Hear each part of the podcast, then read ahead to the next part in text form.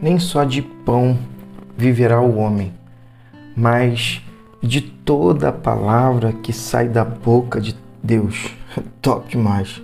Trocando em miúdos, eu prefiro colocar no centro das minhas emoções o meu relacionamento com o Pai.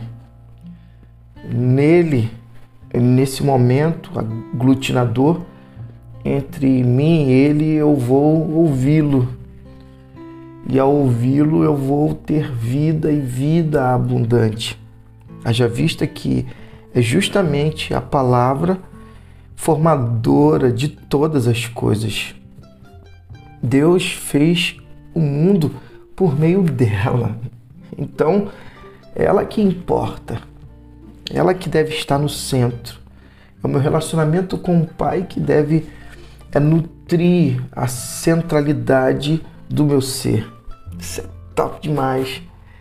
Jesus, ele dá um cheque mate é, em Satanás, é, levando a refletir de que nada importava.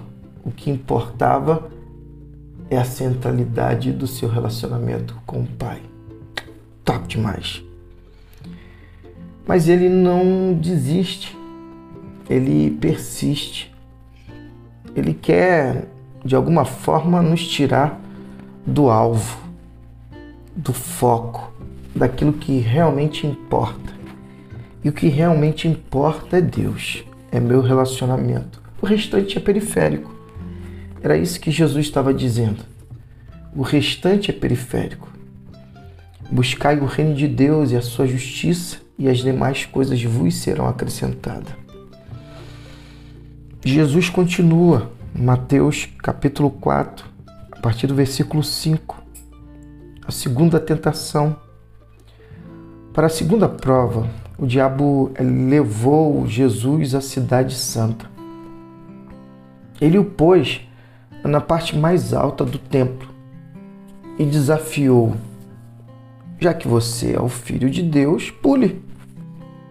Para instigá-lo, o diabo citou o Salmo 91. Ele o entregou ao cuidado dos anjos, tanto o protegerão que você não machucará nem mesmo o dedo numa pedra. Jesus contra-atacou com outra citação de Deuteronômio. Não tenha ousadia de testar o Senhor é seu Deus. É lindo demais. A gente ouvir e ter essa projeção em nossa mente desse encontro épico e ver a atitude de Jesus é top demais. Ele jamais coloca em xeque o seu relacionamento.